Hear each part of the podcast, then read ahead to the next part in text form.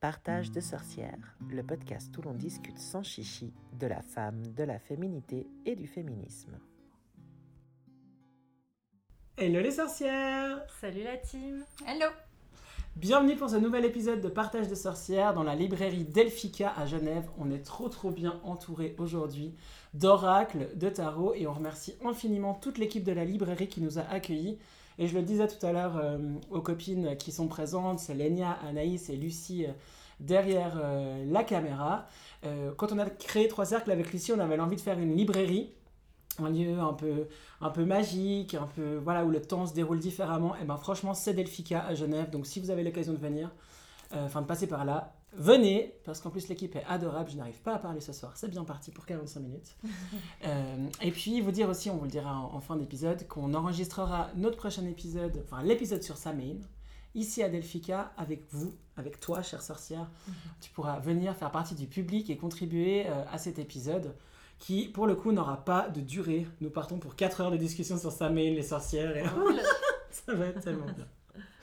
Du coup, euh, aujourd'hui, on se retrouve pour ce nouvel épisode sur euh, l'ITA. Donc, l'ITA, c'est l'un des 8 sabbats de la roue de l'année, qui, dans l'hémisphère nord, est célébré le 21 juin cette année, puisque c'est le plus long jour de l'année.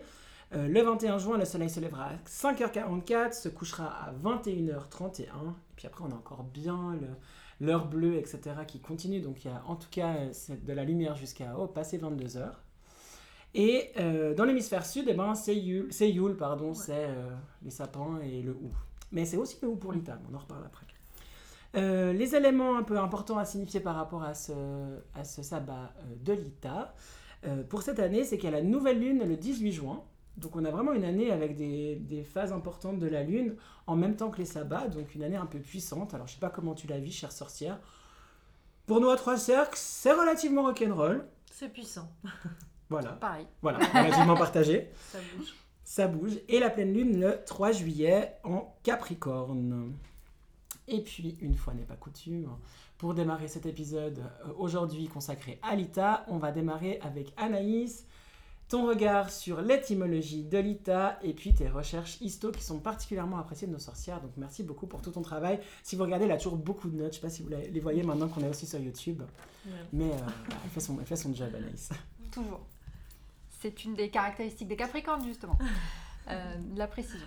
Donc effectivement, pour euh, l'ITA, euh, nous sommes dans les énergies du solstice d'été et effectivement, bah, on va retrouver ce qu'on a déjà dit pour les autres sabbats, à savoir que le nom de l'ITA, c'est plutôt un nom tiré et issu de la tradition Wiccan, donc c'est pas vraiment une signification comme Yule auparavant ou comme Imbolc, c'était un peu différent, mais comme Belten par exemple, c'est pas un mot qu'on va retrouver en tant que tel dans l'histoire, ou en tout cas historiquement. ça a été repris euh, par, euh, par la tradition wiccan. Et donc en fait, en général, cette période-là, elle s'appelle en fait solstice d'été, midsummer, midsommar en suédois, ou, euh, attention petit instant prononciation, mm. Alban Elfi en celte, qui veut dire oh, tout simplement milieu de l'été. Donc en fait, on fête le milieu de l'été, non pas le début de l'été, comme on pourrait le croire aujourd'hui. Hein. C'est vrai qu'avec euh, avec le temps, on a l'impression qu'on va démarrer l'été euh, à l'ITA. En fait, pas du tout. On est au summum de l'été. C'est, tu l'as dit, la nuit la plus longue de l'année. Et ça signifie une chose, eh ben, on va perdre la lumière à partir de cette date-là. C'est fini, on va redescendre et on va retomber euh, vers les énergies bah, descendantes jusqu'à Samhain qui sera euh, le, prochain vraiment euh, sabbat plus important. Entre temps, il y en a d'autres, mm. mais on l'a vu, on divise en sabbat majeur mm. ou mineur, même si nous, on estime que ça ne veut pas dire grand-chose de classifier les sabbats comme ça, forcément, chacun voit comme il veut. Aussi en fonction de chaque année, on peut ressentir mm. plus ou moins les énergies euh, de manière plus ou moins forte. Donc parfois, certains sabbats mineurs, on va être plus appelés par moment qu'au final un, gros sabbat comme Sowin ou le sabbat de la masse aussi, qui mm. est très intéressant. La masse, mm. ouais. tout à fait. Mm. Ouais, non, mais je suis totalement d'accord. Sentez-vous, on le dit à chaque fois, mais sentez-vous libre si vous ne faites pas euh, les sabbats euh, majeurs, mineurs et que vous préférez d'autres.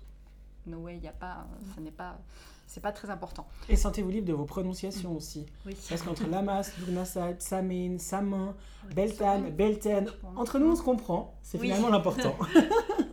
C'est vrai qu'il y a une sorte de jargon comme ça, un peu euh, sorcière ou païen, euh, Et donc je voulais juste vous dire également, par rapport au podcast, ben, on est pile au milieu. Voilà, c'est on a fait euh, les quatre podcasts, on fera les quatre prochains, on est pile au milieu de la roue de l'année, la roue nous entraîne, nous aussi, euh, dans ce petit cycle de, podcasts. Euh, et, du coup, pour moi, c'était super important de le faire parce que ça m'a bien marqué aussi les, saisons, les moments, et ce temps qui est cyclique et non pas linéaire comme, bah, comme mhm. après les, les, la religion chrétienne, etc. Et puis la, la vision qu'on a du temps aujourd'hui qui est plutôt linéaire.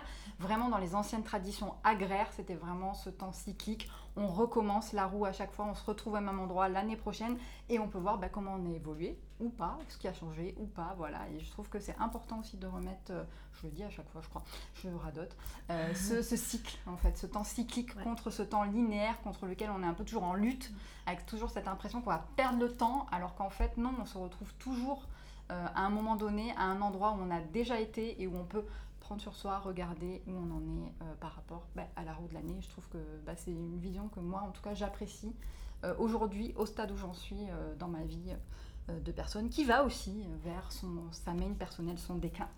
Quelque part, à la fois, on est dans ce, dans ce mouvement toujours où on revient quelque part aux mêmes étapes, mais c'est un peu comme une spirale où, en fait, à, chaque fois, c'est aussi différent. C'est-à-dire qu'on passe par les mêmes endroits, mais avec un cheminement qui est différent à chaque fois dans cette spirale cette spirale qu'on retrouve justement à la période de, l'ITA comme symbole solaire. Mm. Ah ouais. On va en parler. Et mm. rien à voir avec le, milieu de l'ésotérisme, mais euh, dans le management, dans les nouveaux courants de management, je sais pas si moi aussi je radote, je vous l'ai déjà dit, auquel cas mes excuses, chère sorcière, mais il y a vraiment aussi cette relation au temps en boucle et comme tu le disais, plus linéaire, de vraiment pouvoir conceptualiser aussi les projets et gérer euh, son institution, sa société, avec une boucle qui permet d'avoir beaucoup plus d'agilité, beaucoup plus de mobilité. Donc il y a peut-être quelque chose qui se joue euh, mm. voilà, plus globalement sur la relation au temps. Voilà, intéressant, intéressant à souligner. Et donc c'est d'autant plus intéressant qu'en fait, bah, tu viens de citer le symbole de la spirale, mm. euh, c'est un symbole bah, qu'on va retrouver dans des très très très anciennes traditions et des très anciens euh, cycles, euh, monuments.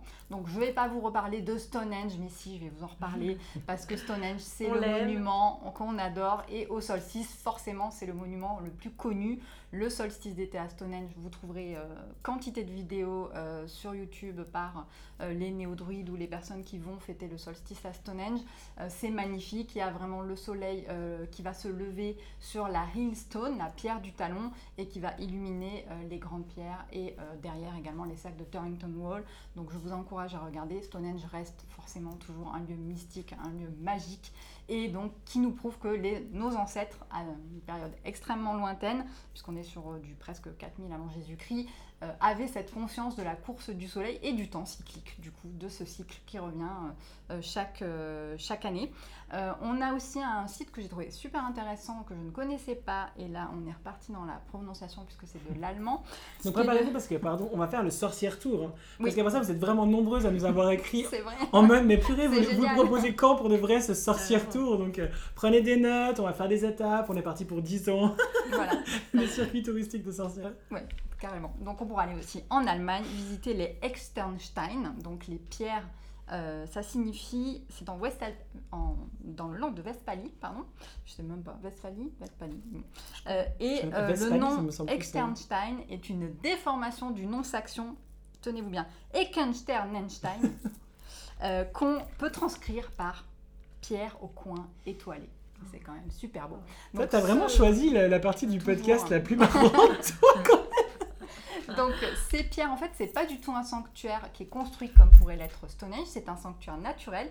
Et les peuples saxons ont utilisé ce sanctuaire naturel, les pierres naturelles en fait, pour les célébrations de leur solstice. Et on dit dans la tradition saxonne que c'était aussi l'endroit où était caché l'idole Irminsul, qui est euh, l'idole en fait de, de l'arbre monde, euh, qui correspond euh, à celui dans la tradition scandinave qui est Yggdrasil. Yggdrasil mm. voilà. Ah ouais, incroyable. Donc, vraiment naturel. Vraiment, totalement naturel. Et ce, serait voilà, ce mm. serait Charlemagne qui aurait détruit cette idole des païens. Voilà, c'est pas très sympa.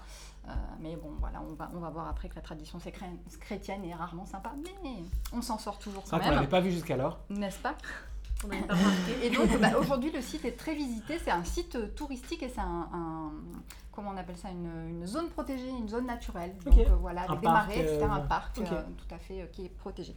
Euh, ensuite, on va partir, alors là, pour notre sorcière tour, on sortira d'Europe, euh, parce qu'on a beaucoup, beaucoup de sites mégalithiques mm. précolombiens, hein, qui sont, on en a déjà un peu parlé avec, euh, l'autre fois c'était la pyramide de Kukulkan, mais c'était plutôt pour les équinoxes. Donc pour le solstice, on a particulièrement eh bien, l'Intahuatana, la pierre du soleil de, qui est sur le Machu Picchu, hein, la pierre d'ancrage du soleil. Donc là, elle est vraiment reliée au solstice d'été. Et j'ai trouvé le plus vieux euh, tumulus euh, des USA, donc qui s'appelle le tumulus du grand serpent. C'est dans l'Ohio. Ce site est incroyable. Il ressemble un peu à ce qu'on peut voir à Nazca sur les mystérieuses lignes de Nazca. C'est en fait un serpent euh, en tumulus. Alors ce n'est on dit tumulus, mais ce n'est pas une tombe. Il n'y a pas de tombe à l'intérieur. Il fait 411 mètres de long. Et oh la tête du serpent tient un œuf. On le voit vraiment quand on le mm. voit. C'est fait pour être vu du ciel tient un œuf qui est vraiment dans euh, les représentations précolombiennes et des Premières Nations euh, américaines, le symbole à la fois de la fertilité, de la naissance du monde, qui sont des thèmes qu'on retrouve très fortement à l'ITA.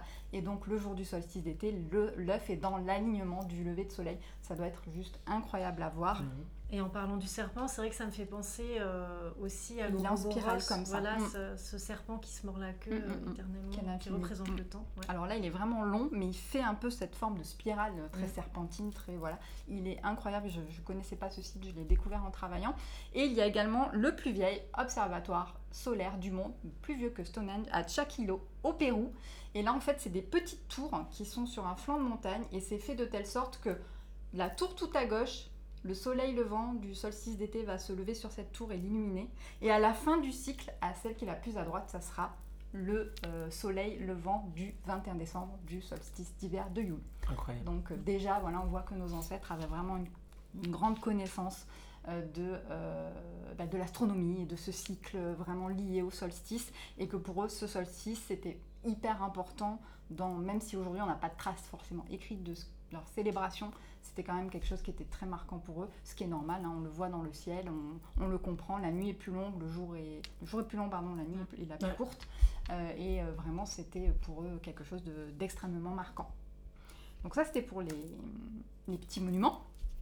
Et euh, bah, en fait ensuite en tradition purement ancienne, on va retrouver toujours notre triptyque bah, des, des sociétés antiques dominantes, hein, principalement. Alors en Grèce, moi, j'ai pas vraiment trouvé, parce qu'on m'a beaucoup, dans mes recherches, j'ai beaucoup trouvé les panathénées, mais les panathénées, les jeux d'Athéna, c'est juillet. C'est pas du tout la période de l'Utah. C'est entre le 12 et le 24 juillet, je crois. C'est un peu plus tardif, mais ça commence certainement avant, hein, les, célébrations, mais c'est pas l'Ita. Donc je me suis dit, ah tiens, Athéna n'a pas, on l'avait déjà vu l'autre fois plutôt pour Bethène, là, elle n'a rien à voir. C'était vraiment plus les célébrations de Cérès, les céréalias, donc voilà qu'on va retrouver. Euh, et euh, en fait, du coup, euh, il fêtait plutôt, et c'est un peu le problème que j'ai avec ce sabbat, j'espère que Sélénia va me sauver la mise, j'ai trouvé beaucoup de références à des dieux masculins, les dieux solaires, comme Alita en fait le soleil, les mhm. dieux solaires dans les traditions antiques, c'est la représentation de l'archétype du guerrier et c'est plutôt des mecs.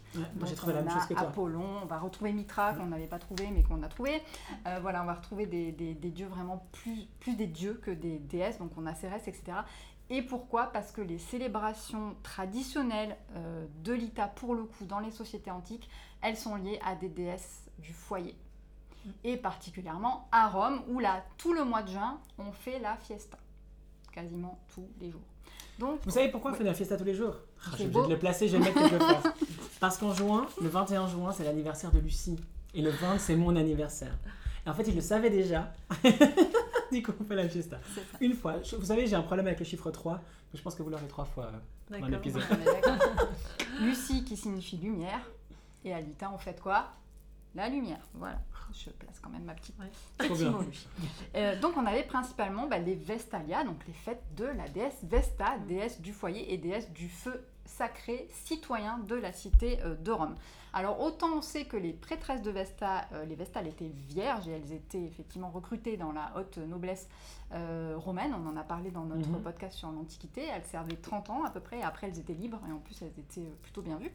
Euh, elles étaient bien positionnées, elles étaient très bien positionnées. Mais a priori, Vesta n'aurait pas été une déesse vierge, ce qui est logique puisque c'est censé être la déesse du foyer, de la fécondité, de la maternité des enfants. Euh, donc, euh, à la période de Vestalia, on ouvre le Penus Vestae, donc le temple de Vesta, qui est fermé, nous dit Ovid, par un rideau tout le restant de l'année, elles sont vraiment recluses un petit peu dans ce temple qui est rond hein, sur le, forum de, de, de, Rome et où elles gardent le feu de la cité qui ne doit pas s'éteindre, hein, sinon vraiment ça sera la grosse cata. Donc Ovid nous dit, ensuite on ouvre le temple et les matrones, donc les, les, mères, les femmes qui mm. géraient, euh, là aussi on reste quand même dans l'aristocratie, la bourgeoisie, mm. hein, euh, ça va pas être les pauvres et les esclaves qui vont y aller, pouvaient se rendre au temple en cheveux, donc sans couvrir leurs cheveux, pieds nus, pour se masser entre elles, et moi je trouve ça quand même bien sympa. Et pour revenir euh, à la déesse vierge, tu disais qu'il n'était certainement pas. En fait, très souvent, euh, quand, on parle de déesse vierge, c'est surtout non mariée. C'est pas forcément euh, non sexualisé. Voilà. Mm. Ouais. Ça, c'est important de le noter parce que du coup, c'est vrai que euh, quelque part, il y a aussi cette sorte de liberté hein, dans l'Antiquité pour les prêtresses. C'est-à-dire qu'on a pensé qu'elles étaient vierges, qu'elles n'avaient pas forcément de rapport. Mais c'était pas dans ce sens-là. Dans dans le sens où elles étaient libres de tout mariage. Ok, mais genre les Vestales, elles, pouvaient avoir des relations sexuelles, non Alors il y a des bas là-dessus. Ah ouais? Il y a des bas, on ne sait pas trop. Ouais. Normalement, euh, on, a, on a pensé qu'elles étaient vierges, qu'elles faisaient vœu de chasteté. Ouais. Jusqu'à présent, euh, on a rapporté que la tradition était comme ça. Mais euh, les dernières recherches ont montré que c'était pas tout à fait dans ce sens-là qu'il fallait, qu'il fallait le comprendre. Mais bon, il y a des bas là-dessus. Alors à part ça, franchement, quand on se dit on a des, des idées d'épisodes pour PDS, Mm. Euh, celui-là, sur euh, la chasteté, le, concept de virginité, etc., mm. mm. si on trouvait euh, une nana qui, qui bosse dans le domaine, ça pourrait être absolument incroyable. Hein. On lance la perche. Hein. Ah oui, carrément. Ne serait-ce que l'interprétation, effectivement, qui en est faite, c'est très intéressant. Et euh, donc selon la tradition, voilà, hein, c'était euh, euh, aussi des offrandes qui étaient faites à la déesse pour la fertilité, la paix dans le foyer, l'abondance, etc. Et notamment au principal, un fœtus de veau qui était sacrifié, sorti du ventre de sa mère et sacrifié sur l'autel de Vesta Pas très cool, mais bon, mm. on, sait que les traditions de l'Antiquité romaine étaient quand même brutales, hein, mm. souvent. Euh, donc ensuite, euh, ça, donc les Vestalia, c'est plutôt le 9 juin. Le 11 juin, nous avons les Matralia, où on va fêter la Mater Matuta, la mère du matin, l'aurore, vraiment l'archétype de cette, euh, de cette mère du matin, de, de l'aurore. On la retrouve dans beaucoup de traditions. On va même la retrouver jusqu'à chez nous aujourd'hui avec les incarnations de la Dame Blanche hein, qu'on mmh. aperçoit parfois au détour maintenant des routes. Hein, on en a même une à Genève, hein, au château de Ruelbeau. Ah bah voilà. voilà Mais oui, la Dame Blanche du château de Ruelbeau. Génial. C'est vrai. Je veux y aller, ça y est. Ok, bah, alors pour le coup, c'est à côté de chez moi, donc prochain apéro sorcière. Ah carrément. On y va. Euh, Puisqu'aujourd'hui, on a même, euh, alors moi, ça c'est quelque chose que j'ai eu dans ma famille, on a des autostoppeurs fantômes. Hein. Donc la Dame Blanche, vraiment, elle a suivi. Mmh. depuis toujours euh, l'humanité avec en s'adaptant à, la, à, la, modernité. donc là, la tradition, c'était de nouveau les matrones qui ouvraient le temple de la Mater Matuta il faisait entrer une esclave qui personnifiait la, euh, la Dame de l'Aurore et la chassait en la fouettant. Et oui, c'est toujours sympa. Mm. Pourquoi? Parce que le soleil Invictus, Apollon, chasse l'aurore hein, qui euh, donne ensuite lieu au, au, plein soleil. Voilà. Donc on avait cette petite tradition. La symbolique, c'est quand même au travers des civilisations un joli mm. prétexte pour laisser libre cours à sa cruauté. Hein. Et puis à la violence envers les femmes. Ouais. on va le redire. Euh, et ensuite, le 24 juin, donc là, on est juste après, euh, on fêtait Force Fortuna, la déesse de la fortune. Et là, vraiment, c'était le moment où on jouait euh, énormément de l'argent, on priait et on faisait des offrandes pour l'abondance. J'ai pas trouvé pour Fortuna Mulieribus de rite un peu chelou avec des sacrifices pas sympas pour le coup, ça avait l'air plutôt joyeux et bah, comme c'était vraiment l'intérêt de s'attirer la bonne fortune, je pense que les rites un peu dark, on les laissait un peu au placard pour, euh, pour Force Les 364 autres jours. Voilà, exactement. Et donc, euh, bah, moi, c'est tout ce que j'ai pour les, mm. les, fêtes romaines du mois de juin. Euh, pour les fêtes celtiques et proto-celtiques, on va retrouver bien entendu bah, des traditions qu'on a déjà vues énormément, et principalement les feux, euh, les feux de, de, de l'ITA. Euh, il y en avait à Belten. On va faire des grands repas. c'est ça, la nuit de la Saint-Jean, ce genre de. Alors, c'est beaucoup plus tard, mais oui, ça, ça a été, dont l'inspiration se retrouve après. Mais tout à fait. et surtout, liées à la résolution des litiges. Donc si on a une querelle avec son voisin qui nous a piqué une brebis, c'est le moment de le porter devant l'assemblée, soit des druides, soit des prêtres celtes pour régler un petit peu les choses. C'est aussi, on l'a vu, ça a commencé à Belten, mais ça continue la tradition des mariages. On continue à fêter les mariés, à se marier à cette date-là, etc.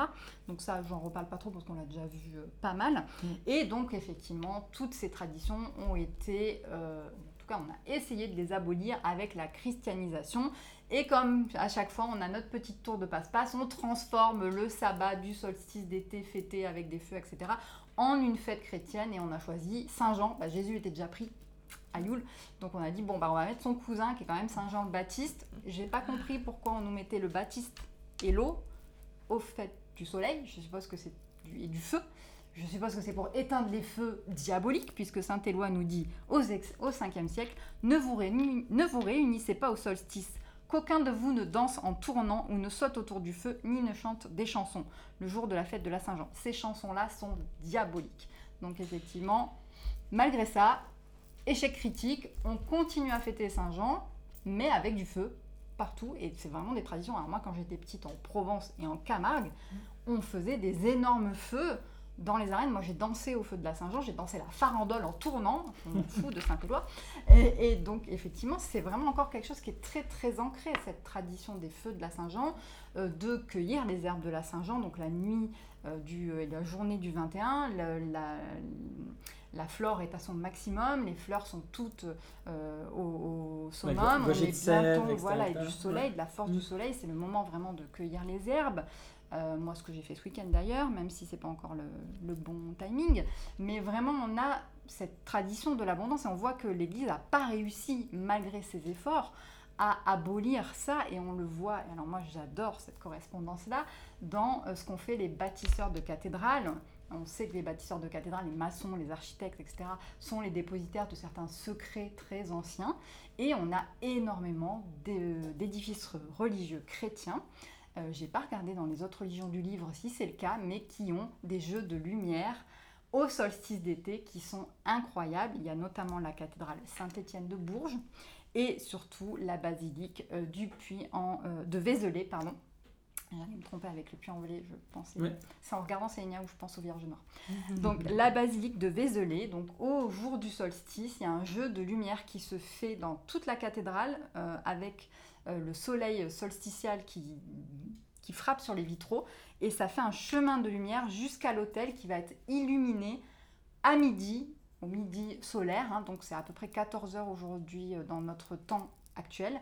Euh, donc là, on se dit, waouh, c'est quand même incroyable. Les gars, ils ont réussi à conserver des traditions anciennes païennes et à les mettre comme ça en secret dans les édifices. À la, à la cathédrale de Chartres, il y a aussi donc on retrouve le labyrinthe déjà, mm. hein, donc cette idée de labyrinthe de spirale. Et il y a un clou de la vraie quoi qui est illuminé, pareil, par un jeu de vitraux le jour euh, du solstice. Il y a plein d'édifices comme ça où on va retrouver la trace de ces fêtes du solstice que l'Église a tant voulu mm. abolir parce que jugées diabolique. C'est vrai qu'il y a beaucoup de points de lésion. Tu parlais de Baptiste et euh, justement le rapport entre l'eau et le feu mhm. qui est un peu obscur. Mais quand tu regardes bien dans les traditions païennes euh, d'avant, euh, il y avait effectivement cette notion de feu sacré qui était très importante, mais aussi il y a beaucoup de traditions qui se rapportent à l'eau aux bénédictions de, mm. des enfants. Et, Alors tout à fait. Et d'ailleurs j'ai trouvé que notamment en Russie, on prend des bains de masse le jour du solstice pour se, purifier. Donc ce sont les fêtes de Kupala. Et euh, autant on va allumer des grands feux, des brandons, des grands bûchers, etc. Chez nous, chez nous on appelle ça les brandons. Ils descendent de, la montagne du Mont Canigou, chez moi, euh, dans le 66, à Perpignan, avec les brandons pour les allumer. Et on va jusqu'en Provence, hein, jusqu'à Arles. Donc ça fait un sacré trop. Ça fait un bout, hein, Ça fait un petit bout. Et il euh, y a cette euh, idée de euh, d'immersion dans l'eau, parce que Arles, on est au bord de la mer, on arrive. Mm. c'est aussi des traditions gitanes mm. qu'on retrouve de, l'immersion dans l'eau. Et donc ces fêtes de Kupala, c'était ça. C'est des grands bains que tout le monde prenait en masse pour se laver, pour se purifier. Il y a vraiment quand même aussi cette image qu'on retrouve souvent de, de la prophylaxie, voilà, de, de, nettoyer et de, repartir Ça me fait penser à ce que tu disais tout à l'heure par rapport au, bâtiment et aussi à l'eau. Je ne sais plus dans quelle petite, euh, toute petite chapelle au cœur de la forêt de Brocéliande. J'espère qu'elle n'a pas brûlé quand il y a eu l'incendie euh, cette année ou l'année dernière. Mais il y a une toute petite chapelle où, où seraient déposés les secrets du Graal. Et puis il y a des vitraux, et sauf erreur de ma part, mais peut-être j'ai dit des bêtises, mais je crois bien que c'est le cas, au solstice d'été, le Graal, qui est sur l'un des vitrails, est inondé de lumière, et c'est le seul jour de l'année où c'est le cas. Moi, je me suis passionné pour euh, la quête du Graal, Arthur de Pendragon et, et Chrétien de Troyes, etc., quand j'étais ado. J'étais parti sur la route d'Arthur avant Camelot. J'ai beaucoup rigolé après. Mais... Et il y avait, euh, y avait justement cette petite chapelle qui est absolument incroyable. Si vous êtes à, Brocéliande, allez la voir parce que peut-être que vous percerez le mystère des secrets du Graal. Il y en a énormément. Euh, moi, une des énigmes ésotériques qui me passionne le plus pour le coup depuis mon enfance, c'est pas euh, la quête du Graal, c'est euh, l'énigme de Rennes le Château. Tous ceux qui ont lu le Da Vinci Code connaissent le nom de Saunière.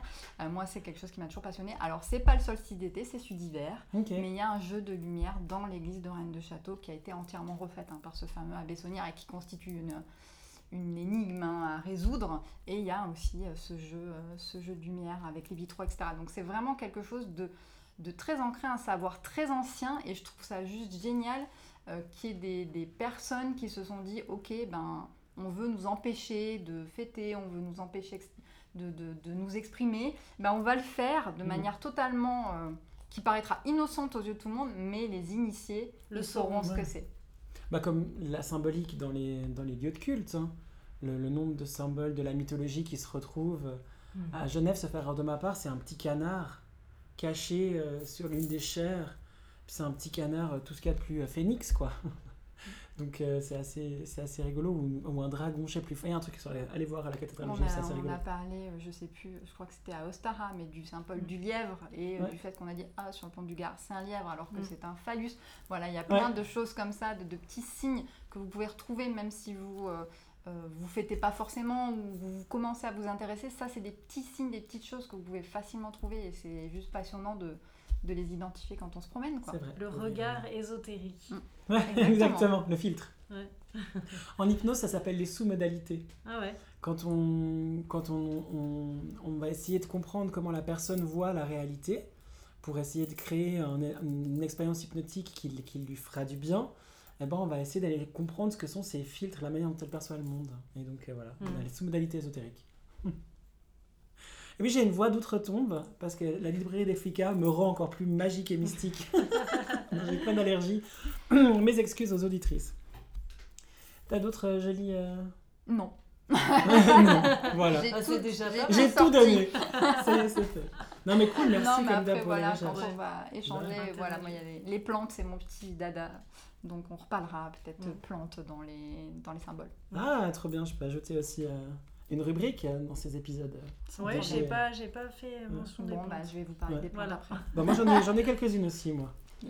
J'ai préparé. Pardon, parenthèse refermée. Et du coup, du côté des déesses, on a dit qu'il n'y avait pas énormément de déesses associées à ce sabbat de d'Evita, qui est plutôt un sabbat solaire. Mais toi, tu me disais tout à l'heure que tu en avais quand même rencontré pas mal. C'est juste bah, Disons que historiquement, effectivement, si on va vers les euh, célébrations qui sont attestées, Effectivement, il n'y en a pas tant que ça. Mais si on va plus du côté de l'interprétation, alors là, on peut se laisser quand même plus de, marge sur les déesses qui peuvent être célébrées à cette période. Euh, parce que effectivement, cette période, il y, a cette idée de lumière, de très solaire, mais il y a aussi cette idée de d'eau euh, qui, est, très présente parce que c'est la, fertilité, la fécondité, euh, qui est à la fois toujours en résonance avec la, terre. Euh, donc, euh, par exemple, on peut ne pas trouver de célébration en l'honneur de Gaïa en Grèce à cette époque-là, mais on peut tout à fait s'y référer parce que Gaïa, évidemment, c'est la déesse de la terre, de l'abondance, euh, de tout ce qui... De la fertilité aussi, pour Exactement. le coup. Donc, si on part plus voilà, sur une interprétation néo-païenne, on peut aller un petit peu plus loin dans, dans nos célébrations.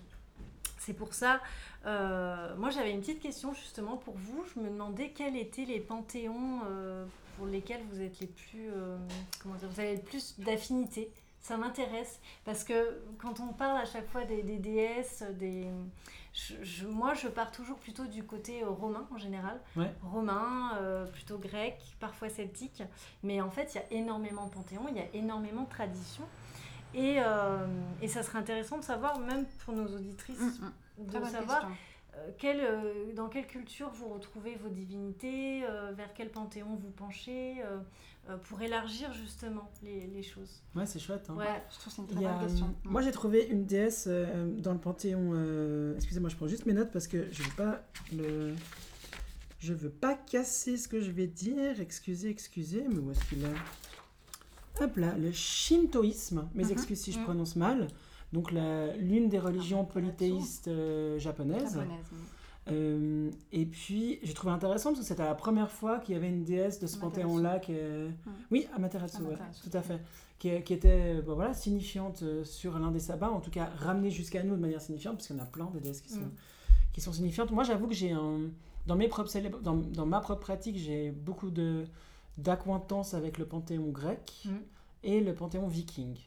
Il y a quelque chose de, dans, dans la. Ça m'étonne. Ça t'étonne, hein il y a quelque chose dans la brutalité euh, viking et qui, me, qui, me, qui me parle beaucoup. Ouais.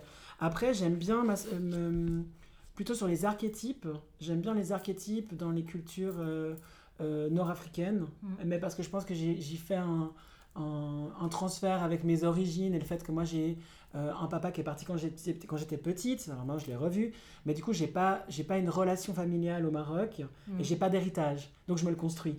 Je pense que c'est ça, du coup, j'ai une sensibilité, j'aimerais avoir plus, je questionne un peu les femmes du Maroc que je rencontre, etc. Mais, euh, mais c'est assez sommaire parce qu'il y, y, a peu de. Il y a, peu de on l'avait vu hein, quand on avait cherché. Oui, quand on a fait sur le, Moyen-Âge deuxième partie, Exactement. on a cherché.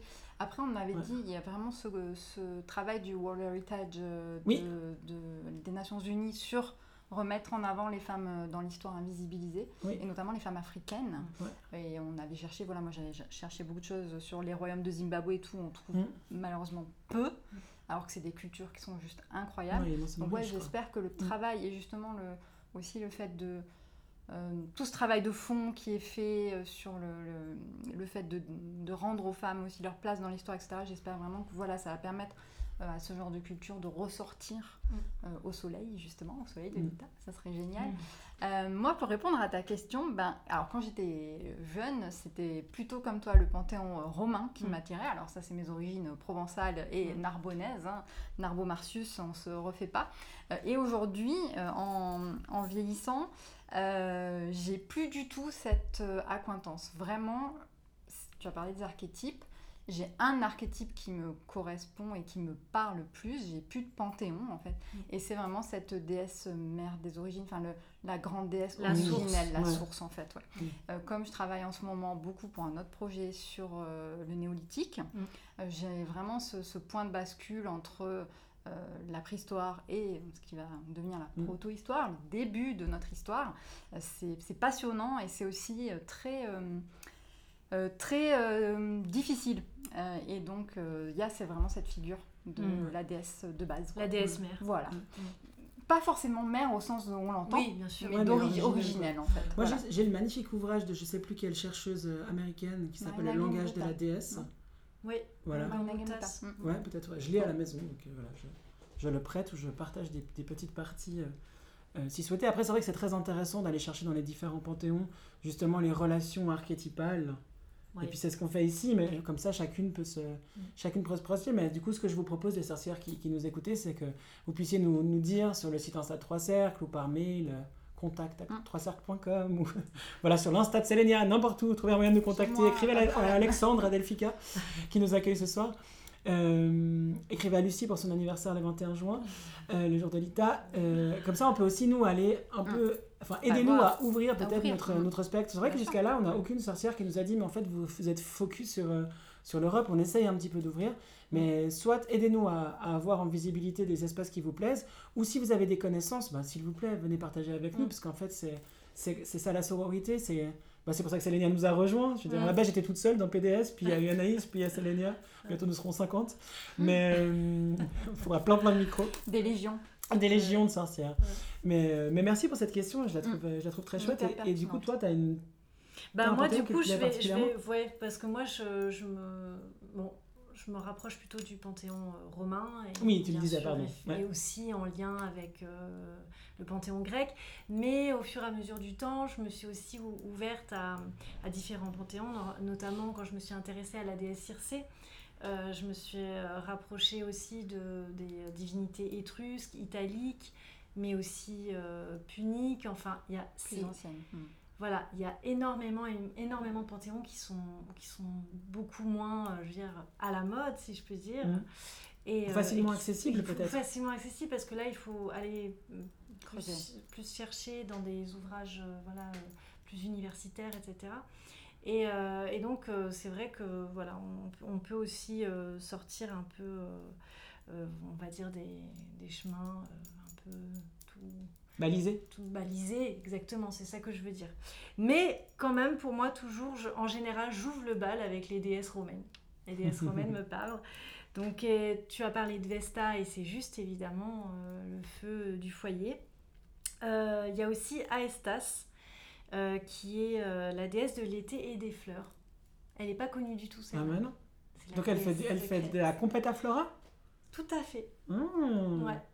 Elle est un petit peu différente. Euh, à Estas, il y a. Hum, comment dire euh, Elle, c'est un peu la déesse euh, de l'amour entre les, êtres humains. Il y a cette idée vraiment de, de, fraternité, sororité, enfin voilà quoi. Elle fait du lien entre, entre tous les êtres humains. Elle est trop belle cette divinité, pourquoi on ne la connaît pas, Aestas et puis évidemment Aurora, euh, la déesse euh, de l'aube, forcément. La Mater Matuta, la dame du matin. Ouais. On l'adore ça. Ouais. C'est Morgane, c'est voilà. Mm. toutes les autres déesses euh, du matin en fait. Ouais. Et puis Juno aussi forcément qui est une qui est en fait la comment on dit la double de la la grecque Estia. Estia. Non, pas, la, femme de. Euh, Héra. Héra, pardon. Ouais, ouais. Parce que c'est la déesse du mariage. Oui. C'est la, la, femme de Zeus, oui. Exactement. Alors attendez, parce qu'Estia, je la remets plus. Alors Estia, c'est le, c'est la double de Vesta. Voilà, c'est ça. Ah, ok, donc c'est foyer fertilité. Mm. Exactement. autant pour moi. Héra, Juno, donc c'est la mère, quoi. La mère, le mariage, la matrone. Euh, mhm. Voilà, exactement. La femme heureuse en ménage. Très. oui. Surtout quand on voit son gars. ouais, c'est ça. Pas de chance. Pas de chance, non, pas de chance. Euh, et donc, euh, en déesse grecque, j'avais parlé de Gaïa. Ça me semble voilà, être une déesse tout à fait euh, du moment. Athéna aussi. bon, c'est plus une, déesse guerrière. Symbolique du feu pour le coup. Exactement. Mm. Donc on retrouve ça avec les armes aussi, donc la forge. On peut aussi interpréter euh, le Sabadlita comme un, quelque chose aussi, un moment aussi toujours un peu, on reste un peu dans le romantisme quand même, on, on batifole un petit peu, c'est un peu les amourettes aussi, mm. c'est la période encore des unions. Donc euh, Aphrodite euh, est une déesse aussi qui est célébrée, d'autant qu'au mois de juin, je suis pas sûre, mais il me semble qu'au mois de mai, il y a eu pas mal de, de célébrations en son honneur, en tout cas dans l'Antiquité et même encore aujourd'hui. On en a parlé effectivement à Beltane, il me semble. Oui, parce qu'à Beltane, il y avait les, mm. fameuses Anne Fasting, mm. euh, euh, toutes les, les, les, rites en lien avec la sexualité aussi. Il y a les euh, aphrodisies dans l'Antiquité grecque qui avaient lieu au mois de mai, il me semble. Je ne suis pas dévote de la déesse, mais. Mm. Et puis Artémis aussi, la, la, déesse de la chasse qu'on va retrouver dans, voilà, dans son aspect, parce que là, il y a tous les petits animaux qui sont, qui sont mm. dehors aussi, euh, qui, qui, se reproduisent, donc on va retrouver cette déesse qui, qui chevauche la forêt avec tous ces, ces petits animaux. Et puis, euh, bah, en déesse grecque, il y a Eos, évidemment, c'est la double de Aurora. Voilà, il y a toujours des équivalents hein, dans beaucoup de panthéons. Euh, en déesse euh, celtique, on a Epona, qui est très liée à la fertilité, qui est aussi la protectrice des chevaux. Et là, par exemple, si je voulais faire un parallèle avec une déesse punique, donc punique, ça, on va être plutôt du côté euh, bah, justement d'Afrique de l'Afrique du Nord, et ben on va retrouver la déesse Tanit, qui est un, un équivalent d'Epona, par exemple. Alors que moi, Tanit, je l'ai toujours relié à la lune. Alors, du coup, je pensais que c'était un pantin d'Artémis en fait. Mais du coup, non mais alors je dis ça tout à fait comme ça. Mm. Alors effectivement, on peut aussi la rapprocher, la rapprocher d'Artémis, mais pour son aspect euh, avec les euh, comment dire protectrice des chevaux, euh, c'est cet aspect. Ma source est tout à fait accurate. Hein, c'est Indiana Jones, c'est l'Arche d'Alliance. Excellent. mais c'est vrai que Tanit, c'est la lune, hein, clairement. Elle est représentée avec les symboles lunaires. Ouais ouais. Effectivement. mais... Euh, mais voilà, ce côté très fertilité, mm. euh, ouais, bon, on retrouve quelques attributs. bon, après, les, les déesses, elles, elles, font référence à de nombreuses symboliques. Et puis on associe une symbolique et puis pas l'autre. Et, moi, ce que j'aime beaucoup dans ce que tu nous partages mm. aujourd'hui, Sélénia, c'est qu'il y a des correspondances un petit peu historiques, mm. on peut se référer. Et puis après, il y a tout ce que nous, on va interpréter ou comment est-ce qu'on va avoir envie de célébrer notre sabbat ou ou la période, et puis ben, c'est par la connaissance des archétypes qu'on peut y accéder. Oui, puis c'est un jeu de pistes mm. sans fin, parce qu'en fait, on trouve toujours des liaisons incroyables entre ce qu'on peut appeler soit des archétypes, soit des divinités, voilà. On retrouve toujours, et c'est incroyable, les recherches sont, sont infinies. Ah, on fera, on fera, un épisode archétype et divinité. Parce que j'ai envie de te répondre, mais c'est pas le bon sujet. Mais trop bien. Oh là là. Oh là là. Suspense. On a quoi? On a archétype et divinité. Et on avait tout à l'heure, c'était quoi? Le concept de virginal. Ouais. Ça, c'est bon, ça. Ou pas. Ou pas, pour le coup, effectivement. Donc, j'étais sur les déesses celtiques. On a aussi N. Je, je la connais pas très bien. Ou peut-être que ça se dit Ain. Je ne suis pas très euh, calée sur les prononciations. Mais c'est aussi une déesse de la fertilité. Euh, Je l'ai vue celle aussi, celle-là. Et puis Soul, ce, qui est une déesse des sources. Et il y avait des célébrations justement... Euh, Celtes Celtes, exactement. Euh, pour Soulis, qui était une, une source très connue, voilà, à, à l'époque, et où il y avait beaucoup de célébrations pour cette déesse de la source.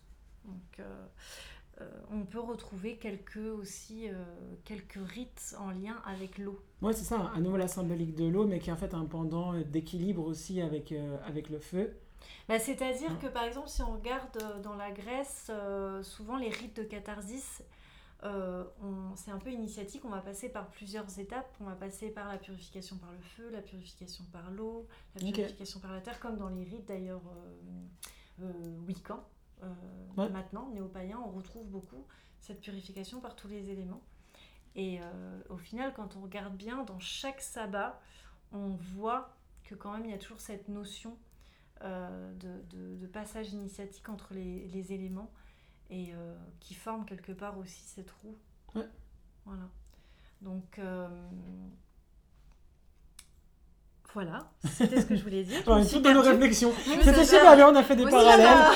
ce qui se passe dans notre tête est vraiment cool. Par contre, on fait un podcast, donc bon, il faut un petit peu qu'on parle. Il faut quand même qu'on tienne le fil rouge. Hein. J'étais aux sources Mais euh, ça me fait. Ça me parlait tout à fait. Cette fameuse déesse N dont tu parlais, qui est donc voilà, la déesse celtique de l'amour, de la fertilité, du soleil, etc. Moi, j'ai cette ref, euh, le dictionnaire universel Dieu, déesse et, et, démon. Il a l'air super cool, je, je le connais pas. beaucoup de Patrick Jean-Baptiste. Et en fait, ce sont tout à fait le genre de divinités qui ne, ne figurent pas. Peu connues. Qui ne sont même pas nommées. En fait, c'est même pas qu'il y a. Rappelle-toi que sur Mitra, déjà, on avait un gros problème. Alors, Mitra, on avait un gros problème. Mais c'est quand même fou parce que. Il est quand même audacieux. Hein. Et ces petites divinités, elles sont, elles sont, elles sont pas présentes. Et du coup, je me dis que ce serait trop intéressant, à, notre niveau, d'essayer de faire une espèce de revue euh, et aussi des, correspondances, quoi. Mais à notre niveau, tu vois. bien sûr. Après, on peut demander à Alexandre de la librairie Delphica qui nous accueille ce soir. S'il n'a pas, une, S'il n'a pas une, autre, une autre recommandation, effectivement. On, le fera et on vous partagera les cas échéants. Mm. Du coup, on en était à N. Voilà, Soul. Et puis euh, après, si on part du côté euh, de l'Égypte, évidemment, on a Hathor qu'on peut rapprocher d'Aphrodite. Mm-hmm. Ouais. Euh, il y a aussi Sekhmet qu'on peut rapprocher d'Athéna, donc déesse guerrière. Mm. Et puis elle, elle, pour le coup, elle est très solaire. Hein c'est vraiment euh, à tort aussi. Bah, et c'est là, voilà, c'est là qu'on voit que quand on va par exemple du côté de l'Égypte, et eh ben les divinités féminines sont plutôt des, euh, elles sont plutôt solaires. Ah ouais. Voilà. Ouais ouais. Euh, il y, a, y, a, davantage de comment dire il y a des divinités lunaires, il y a des divinités solaires, mais on dirait que voilà, à un moment donné, euh, dans le panthéon gréco-romain, on a voulu. Euh, un peu séparé, quoi. Voilà. Plutôt un, panthéon euh, dual. Ouais, exactement. Ouais. Ok. et puis j'ai trouvé aussi Anuket, une déesse des eaux. Voilà, mm. là c'est pareil, il n'y a pas de, de, piste historique, mais on peut toujours, voilà, si le panthéon égyptien nous parle, on peut toujours euh, intégrer cette, déesse dans nos célébrations. Pour la partie rituelle, je ne sais pas si c'est maintenant. Ah non, je vais continuer avec deux, trois petites, euh, deux, trois petites choses que j'ai trouvées. Moi, j'avais trouvé euh, N, aînée, A-I-N-E. J'avais aussi trouvé Phébé, qui est une titanite, donc fille d'enfant de, de, Gaïa et d'Uranos, qui est associée à la Lune, parfois confondue avec Artemis. Alors ça, j'ai vu sur Wikipédia, je mm. trouve intéressant. Euh, qui elle non plus n'apparaît pas euh, dans mes références. Parce que là j'ai pris que celui-là, mais j'en ai, j'en ai deux autres en fait à la maison. Pour la petite minute pop culture, c'est donc euh, c'est Phoebe dans Charmed. C'est... Ah bah oui. bah ouais. Fait référence à la déesse. Ouais, Charmed, parlons-en. C'était beaucoup trop bien. C'est les vieilles hein, qui connaissent. Peut... Ouais, ouais, bah, attends. Si t'es, si t'es jeune sorcière et que tu nous écoutes et que tu connais pas Charmed, ça a très bien vieilli.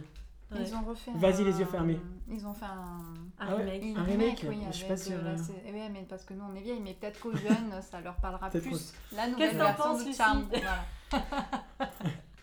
elle fait comme ça et elle fait. Oh. Voilà, vous savez. non, après, ce que j'ai trouvé d'assez fun, c'est que hum, les créatures magiques qui sont associées à l'ITA, ce sont les fées. Et je trouvais que ça allait, euh, le petit peuple, et ça allait, ça allait, enfin voilà, ça m'a semblé faire sens dans cette thématique d'extérieur, de, de végétaux, de petites, euh, de petites ailes de papillons. J'ai vu aussi euh, qu'il y avait les selkies. Alors là, je les trouvé assez fun parce que j'ai vu que l'une des, des faunes aquatiques en correspondance avec l'ITA, c'était le phoque. Je me suis dit, mais pourquoi? Eh bien, a priori, ça vient justement de ces créatures imaginaires du folklore des Shetland. Donc, c'est les îles euh, au nord de l'Écosse. De l'Écosse, oui, pardon. Et en fait, elles se transformaient en phoques. Donc c'est rigolo parce que pour nous, dans notre bassin géographique, le phoque n'est pas un animal euh, euh, mythologique euh, prégnant. Et là, en l'occurrence, il, il, fait partie d'une mythologie, donc les Selkies. Et puis j'avais aussi vu dans les, dans les correspondances des plantes que j'avais envie de souligner pour ce, pour ce Sabaglita parce qu'il y a plein de plantes locales. Alors je ne sais pas si je le fais maintenant ou oh. après les rituels. oui, moi j'allais dire que dans les rituels, effectivement, il y a la cueillette des herbes qui est très traditionnelle. Donc si tu veux enchaîner avec euh, les euh, herbes sorcières, les plantes sorcières. Trop bien, alors j'ai vu la cam dans ce qui est vraiment qui pousse par chez nous, la bruyère, un petit peu. Il faut la planter, mais elle pousse par chez nous, j'en ai sur mon balcon. Ouais, mais elle n'est pas à fond à cette période-là. C'est un tout petit peu plus tard. En sauvage, hein. Je parle de bruyère sauvage. Ok, alors la bruyère de mon balcon, j'en ai pas forcément pour toutes les auditrices, mais je partage. La camomille, le tilleul et la lavande. Oui, eh bien, la lavande, c'est une, c'est vraiment une plante. Ah du coup, les sorcières, si vous avez envie de faire votre petit bâton de fumigation, mais peut-être que tu en parles après, eh bien, c'est le bon moment pour euh, récolter sa lavande. Et moi, j'ajouterais surtout pour récolter le millepertuis. Pour moi, mm. c'est la plante par excellence de l'ITA. Elle est en pleine floraison à ce moment-là. Bien qu'hélas, avec le réchauffement climatique, je constate que dès maintenant, il y a des millepertuis chez nous qui sont en fleurs. C'est une fleur que vous, une plante que vous trouverez dans absolument tous les bords de chemin. Euh, moi, j'ai un talus en face de chez moi, c'est blindé de millepertuis. Le millepertuis, c'est une plante qui a énormément de propriétés. Elle est jaune comme le soleil, elle fait des petites fleurs en forme d'étoile, et pour la reconnaître, c'est super facile. Vous froissez une fleur dans votre main et ça devient rouge, et donc vous savez que c'est bien du millepertuis. Et du coup, tu peux la mettre dans les bâtons? Bien sûr, moi c'est ce que je fais. Je ah prépare mon bâton de Yule avec mes herbes de lita, comme ça au moment de Yule, quand on est au plus profond de l'hiver, où on a un peu pas trop l'espoir, on ne sait pas si la lumière va revenir, eh ben j'ai mon petit bâton au millepertuis et au rose que moi je me suis fabriqué à l'ITA pour me rappeler que oui, la lumière va revenir et euh, on va repartir du bon pied. moi j'aime beaucoup ces correspondances. Totalement. Et d'ailleurs en médecine, elle est utilisée comme antidépresseur. Et alors ah surtout moi, personnellement, j'en fais qui euh, suis sujette au, à l'anxiété et notamment l'anxiété me donne beaucoup d'eczéma. Je fais mon macérat huileux Alita de millepertuis où j'infuse euh, les fleurs séchées de millepertuis dans une huile neutre, amande douce, bourrage, ce qui vous correspond, ce que vous aimez. Et dès que l'hiver arrive et où je suis toujours voilà, en manque de lumière et en manque de vitamine D, je peux passer euh, mon macérat sur mes petites plaies d'eczéma et c'est souverain, ça disparaît mais presque instantanément quoi, hein, quand je me badigeonne. Donc je vous, je vous conseille vraiment le millepertuis, c'est une plante qui est vraiment vraiment magique. Et la légende donc dit que Saint Georges, une fois qu'il a eu tué le dragon, on n'aime pas trop tuer les dragons, mais bon, c'est comme ça. Il a étendu son euh, manteau plein de sang de dragon pour le faire sécher sur les millepertuis. Et c'est pour ça que quand on les froisse dans notre main, ça devient rouge comme du sang. Voilà. Ok, bon bah voilà. Donc euh, l'avant des millepertuis dans votre, euh, dans votre bâton. Et du coup, c'est pas pour rien que ça s'appelle partage de sorcières, parce que pour le coup, il y a vraiment des partages. Donc merci pour cette petite mm. recette de, de Macera. Et du coup, vous pouvez aussi cueillir l'aquilée millefeuille. À cette époque-là, elle est en pleine floraison. Et pareil, l'Aquilée a énormément de euh, propriétés. Euh, elle s'appelle Aquilée parce qu'on pensait justement qu'elle venait d'Achille et donc elle était euh, censée donner l'immortalité. Tout est utilisable dans la plante. Vous trompez pas juste quand vous cueillez des plantes sauvages, vérifiez toujours bien avant. Prenez que ce que vous avez besoin aussi, c'est toujours important de le rappeler. Laissez le reste pour les abeilles et les animaux.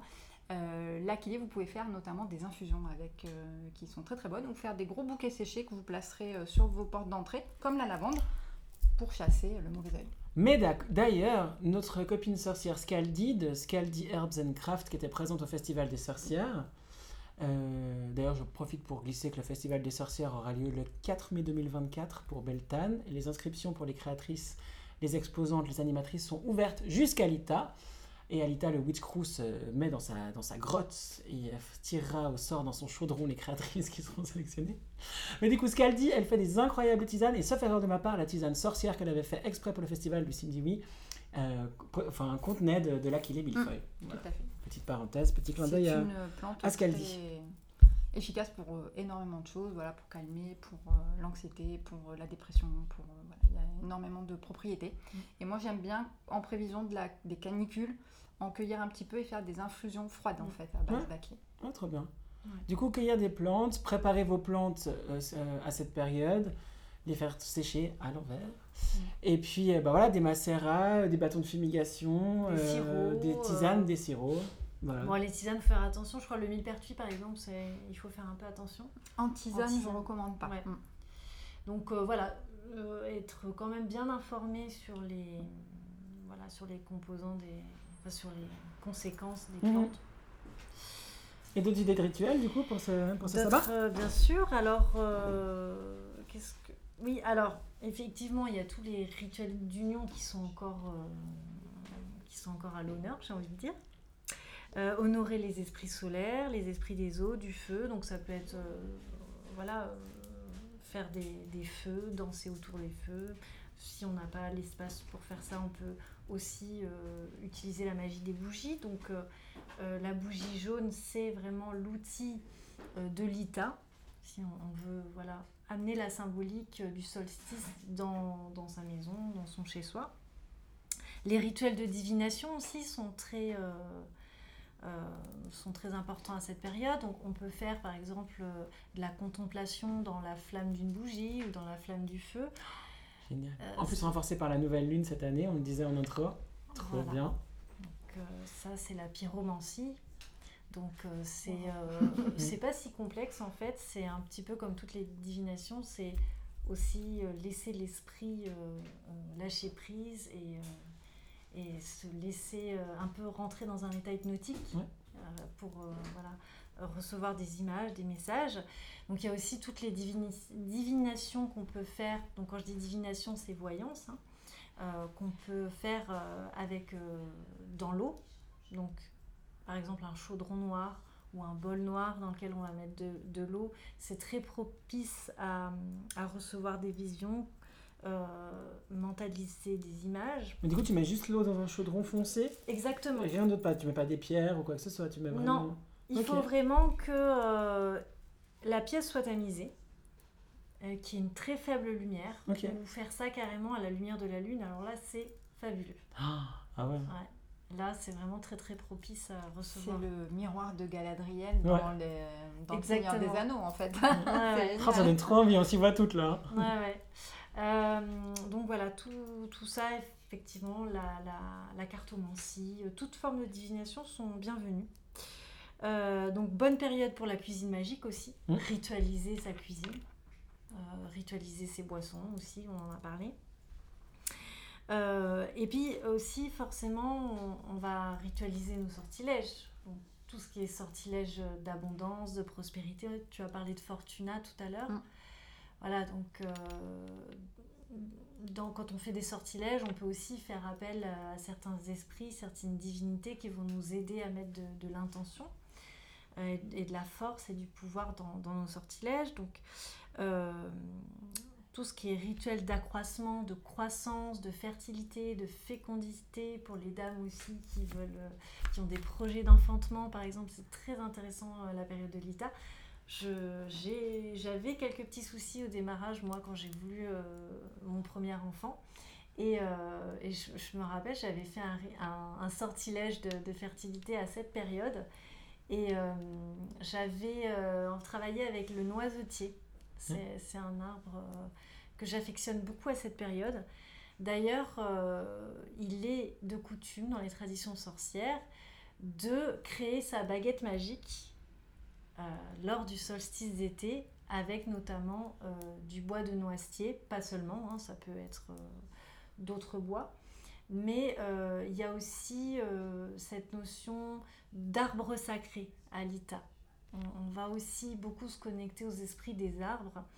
par exemple, dans la tradition celtique, on a les neuf bois sacrés. Mhm. Donc voilà, il y, a neuf arbres en particulier auxquels on peut, on peut se connecter euh, elles ont différentes symboliques. Euh, donc... Il y en avait, moi j'en ai vu des, symboliques d'arbres aussi, j'ai vu quoi Le chêne euh, particulièrement, moi, par exemple. principalement, mais... Le sorbier. Le, ouais, le sureau, le laurier, le hou, je trouvais rigolo parce que c'était ce que je disais en intro aussi. C'est quand même un, symbole très fort de Yule. Hein. Mm. Puis il se retrouve à l'Ita, je trouvais ça intéressant parce qu'effectivement il est très très vert et très beau en ce moment dans la forêt, le hou. Mm. Et voilà.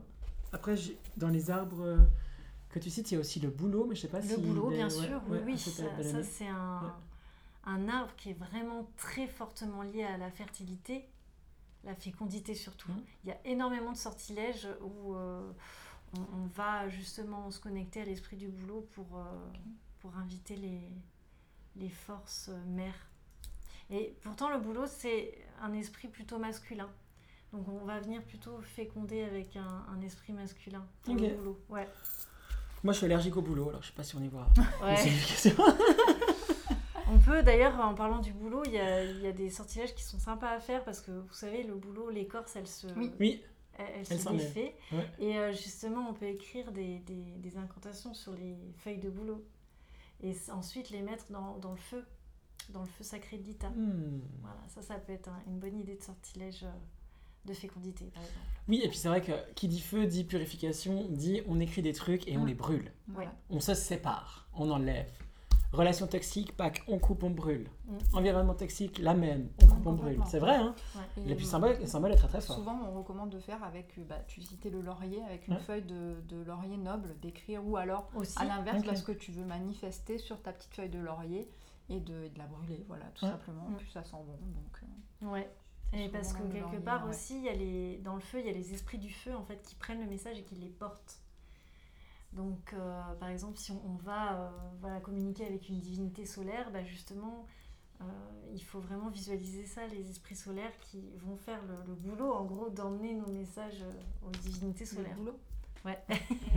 ben moi j'avais lu ça pour les abeilles. Tu parlais tout à l'heure du petit peuple qui est présent à l'Ita et qui est une fête qui est reliée au fait. Et donc j'avais lu que les abeilles, justement, à cette période de l'année, elles étaient considérées, notamment en Irlande, euh, comme étant les messagères à qui on pouvait confier nos voeux pour euh, le petit peuple et pour ah, les fées.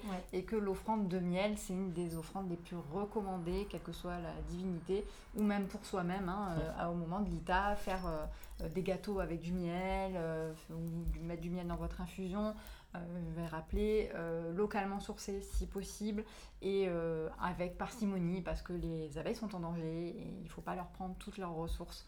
Donc voilà, moi c'est, je consomme beaucoup de miel, donc je, c'est quelque chose auquel je fais attention. Mais vraiment, c'est un produit euh, presque sacré là aussi le ah, miel, c'est tellement ah euh, et, puis, magique quoi. Hein, euh, Complètement magique. On retrouve dans, dans l'antiquité grecque aussi. Mm. Et puis justement, pour revenir un petit peu au rituel, c'est que quand on fait justement une cueillette, une récolte d'herbes, ce qui est important, c'est toujours de, de laisser une offrande et justement une petite goutte de miel.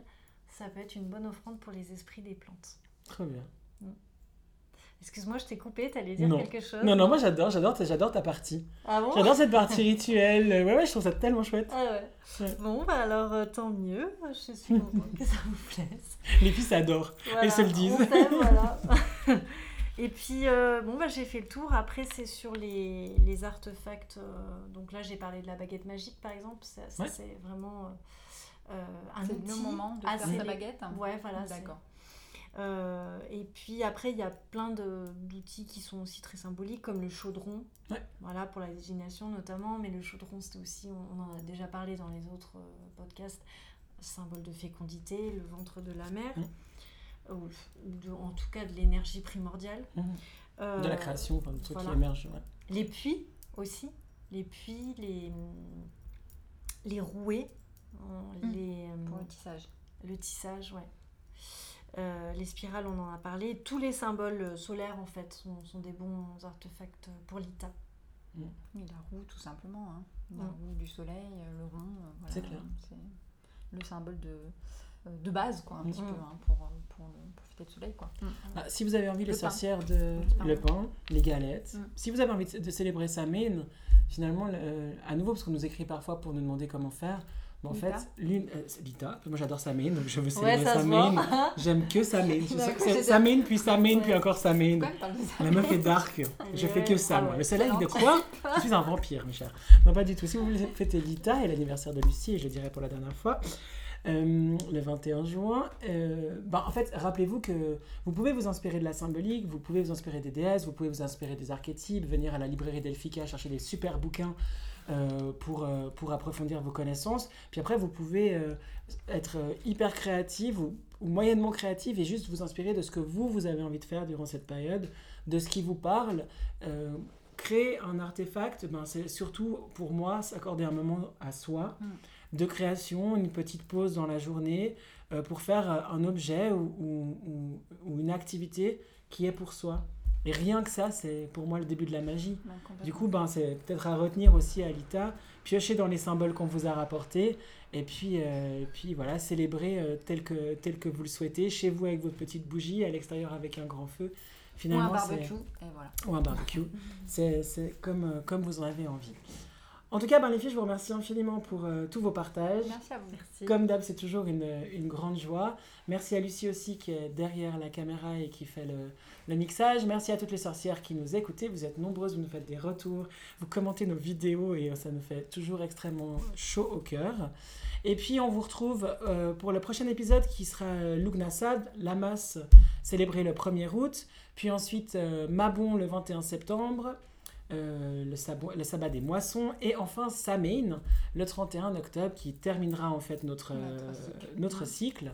Sur les sabbats, à noter que le 26 mai 2023 à 18h30, on enregistrera en public avec vous les sorcières euh, l'épisode euh, dédié à Samhain, donc ici à la librairie Delphica, que je remercie encore vraiment chaleureusement pour son accueil.